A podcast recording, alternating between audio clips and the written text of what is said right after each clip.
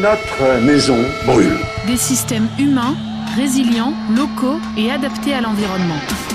Alter Creuse.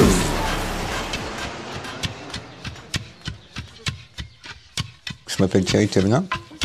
Je suis arrivé en Creuse en, en 1989 et euh, donc depuis ce temps-là, je travaille avec les plantes, plantes médicinales.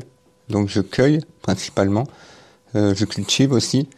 Et puis peu à peu, mon activité a évolué. Aujourd'hui, j'essaie de, je fais pas mal de formations, soit de l'éducation populaire au public, soit aussi du lobbying pour faire euh, avancer les situations au niveau, au niveau des plantes en France, parce qu'il y a plein de choses moi qui me vont pas, qui me conviennent pas. On, a un rapport aux plantes qui est, qui est, qui est biaisé, qui est destructeur.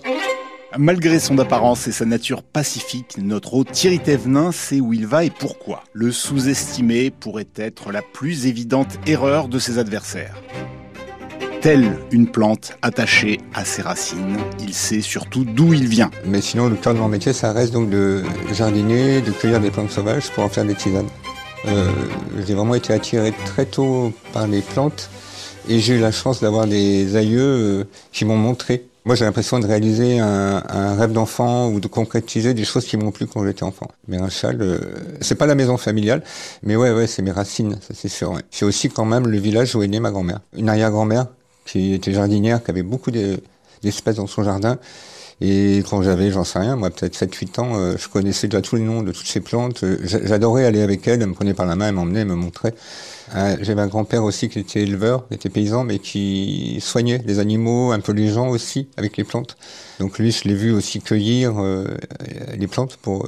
Donc finalement, je crois que c'est quelque chose qui m'a fasciné. Quand j'étais petit, je les voyais un peu comme des magiciens. Et sans m'en rendre compte, en fait, je crois qu'à ce moment-là, j'ai eu envie de faire un peu la même chose. Ah ben, je suis revenu aux sources. En fait, euh, moi je suis né à Saint-Amand-Montrond, c'est sur le Cher, à peu près à... le Cher est déjà dans la plaine. J'ai fait des études universitaires, je pense que c'est là où j'étais le plus loin de moi-même finalement, à Tours, au Confluent, à la fin du Cher. Et là maintenant j'habite à la source.